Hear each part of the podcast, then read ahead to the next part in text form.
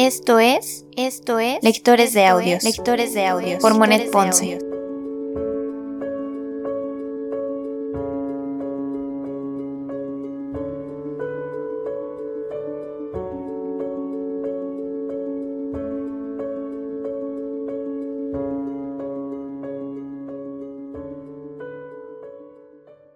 Lectores de Audios Podcast únicamente narra las historias dentro de este libro. En ningún momento hacemos alusión a ser los creadores originales de las obras que en él se encuentran. Lectores de Audios presenta El extraño caso del Dr. Jekyll y Mr. Hyde. Y Mr. Hyde.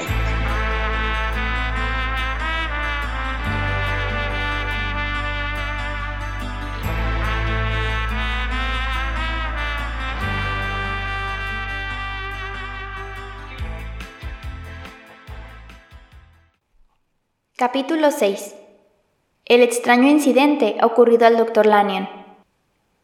El tiempo siguió su curso.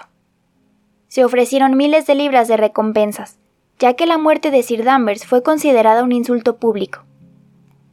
Hyde había desaparecido por completo, resultando inútiles cuantas pesquisas se hicieron para descubrir su paradero. Se desenterró mucho de su pasado, y todo él era ignominioso. Se escucharon historias de la crueldad de aquel hombre, a la vez impasible y violenta, sobre su vida abyecta, sus extraños conocidos, sobre el odio que iba dejando tras de sí, pero de su paradero actual ni siquiera un indicio. Desde el momento en que había abandonado su casa en el Soho, la mañana del crimen, sencillamente se había esfumado. Y, poco a poco, a medida que corrió el tiempo, Mr. Utterson empezó a recobrarse del ardor de la inquietud y a estar más en paz consigo mismo. Si era lamentable la muerte de Sir Danvers Carew, la desgracia estaba acaso suficientemente compensada con la desaparición de Hyde. Liberado de aquella influencia diabólica, había comenzado una nueva vida para el Dr. Jekyll. Salió de su retiro, reanudó el trato con sus amigos y fue una vez más su huésped habitual o su anfitrión. Y si siempre había sido conocido por sus actos de caridad, era ahora no menos distinguido por su religiosidad. Estaba ocupado a menudo fuera de su casa. Tenía buena salud, su rostro parecía más franco, más dilatado, como si sintiese de reflejo el efecto del bien que hacía, y durante más de dos meses el doctor llevó una vida apacible. El día 8 de enero, Utterson comió con otros amigos en la casa de Jekyll. Lanyon había acudido, y el rostro del anfitrión se había vuelto hacia ambos, como en los viejos tiempos, cuando eran un trío de amigos inseparables. Utterson volvió el día 12 a casa de Jekyll, pero no le fue permitido entrar. Quiso repetir la visita el día 14 y tampoco le franquearon la puerta. El doctor está encerrado en casa, decía Poole, y no recibe a nadie.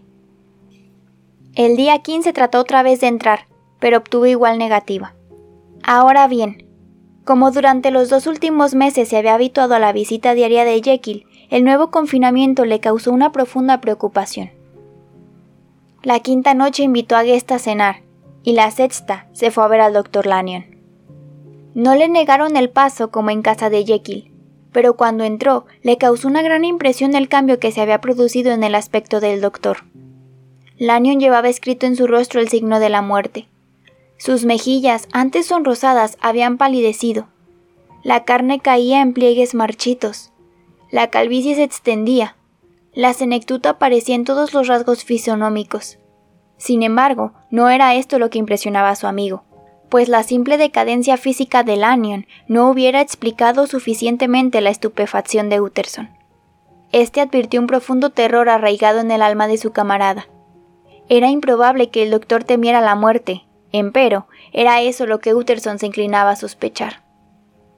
Es médico, pensó. Debe conocer su estado, y este pensamiento lo agobia. Y sin embargo, cuando Utterson hizo una observación sobre su mal aspecto, Lanyon declaró con tono muy firme ser un hombre condenado.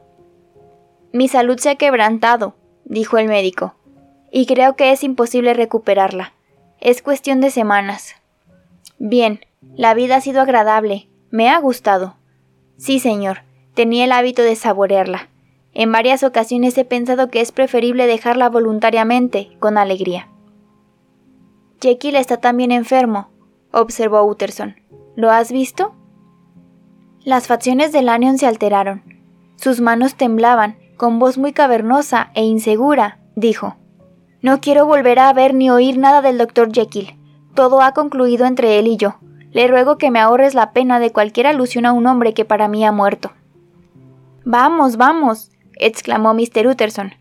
Después de una pausa muy prolongada, preguntó ¿Puedo hacer yo algo? Somos tres viejos amigos, Lanyon. No viviremos lo suficiente para cultivar otras amistades.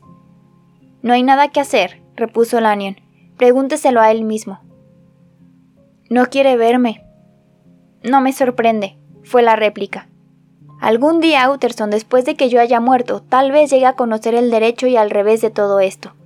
No puedo decírtelo ahora. Y además, si quiere permanecer sentado y hablar conmigo de otras cosas, por amor de Dios que se lo agradeceré. Pero si es imposible para usted dejar de tratar de esta cuestión que considero ociosa, por Dios le suplico que me deje.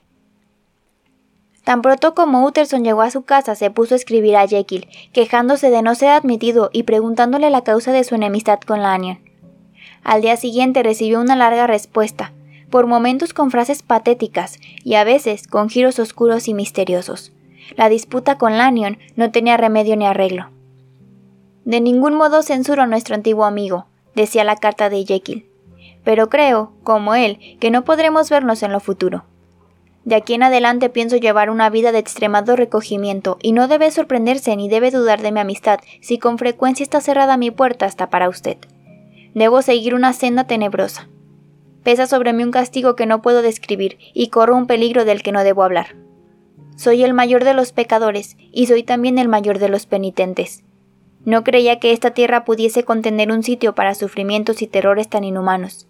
Y usted, Utterson, no tiene que hacer más que una cosa, aliviar mis sufrimientos, y para ello respetar mi silencio. El abogado quedó confuso después de la lectura de esta carta. La negra influencia de Hyde había desaparecido. El doctor había vuelto a sus habituales labores y amistades. Una semana antes, el futuro le sonreía con todas las esperanzas de una vejez placentera y honorable. Y ahora, en un instante, la amistad, la paz del ánimo y todo el curso de su vida se habían derrumbado. Un cambio tan rápido e injustificado sugería la idea de la locura, pero las palabras de Lanyon y sobre todo su reticencia indicaban algo más grave y profundo. Una semana después, el doctor Lanyon cayó en cama, y prácticamente de la noche a la mañana había muerto. La tarde que siguió a los funerales, que le afectaron profundamente, Utterson abrió la puerta de su gabinete, y sentándose junto a la melancólica claridad de una luz, sacó de una gaveta y colocó frente de sí un sobre que le había dirigido su difunto amigo, cerrado con su propio sello. El sobrescrito decía Confidencial para J.G. Utterson en persona. Si el destinatario muere, este pliego será destruido sin que nadie lo lea. El abogado temía ver el contenido de aquella misteriosa misiva. He enterrado hoy a un amigo, pensaba. ¿Y si esto me costase perder otro? Pero sobreponiéndose a sí mismo, rechazó el temor como una deslealtad y rompió el sello. Dentro había otro sobre, igualmente sellado, y que llevaba escrita la indicación de no abrir hasta la muerte o desaparición del doctor Enrique Jekyll. Utterson no podía creer lo que estaban viendo sus ojos. La palabra desaparición empleada por Lanyon era la misma de que se sirvió Jekyll en aquel malhadado testamento que Utterson había devuelto hacía tiempo a su autor. También aquí, por segunda vez, la idea de una desaparición y el nombre de Enrique Jekyll aparecían unidos pero en el testamento la idea que debía la siniestra sugestión de aquel Hyde estaba consignada allí con un propósito tan claro como horrible. Escrita por mano de Lanyon, ¿qué significaría? El abogado tuvo el impulso de violar la prohibición impuesta por la voluntad terminante de su amigo y de penetrar hasta el fondo del misterio. Sin embargo, por muy grande que fuese su curiosidad, pudieron más en su ánimo el honor profesional y la fidelidad del amigo difunto, y la carta fue a reposar en el más recóndito rincón de su caja fuerte. Si por una parte su curiosidad se hallaba mortificada, por otra parecía excitada con violencia, y casi puede dudarse si desde aquel momento Utterson deseó con igual frenesí la sociedad del amigo sobreviviente. Pensaba en él con afecto, sin duda, pero sus ideas estaban perturbadas y eran temerosas. Llamó, es verdad, a la puerta de Jekyll Sin embargo, al informársele que el doctor no recibía, Utterson quizá creía verse libre de un peso, y tal vez encontraba menos desagradable conversar con Poole en el quicio de la puerta, escuchando los rumores de la vida callejera, que entrar en la casa, ver al prisionero voluntario y hablar de cosas privadas con quien guardaba obstinadamente el misterioso secreto de su reclusión. Poole, además, no tenía nada bueno que comunicarle. Parecía que el doctor se enclaustraba ahora más que nunca en su despacho de laboratorio, en el cual incluso dormía algunas veces. Estaba completamente triste. Cada vez permanecía más silencioso. No leía. Se advertía claramente que lo agobiaba una pena. La repetición invariable de esos informes acabó por retraer a Utterson, quien iba prolongando cada vez más los intervalos de sus visitas.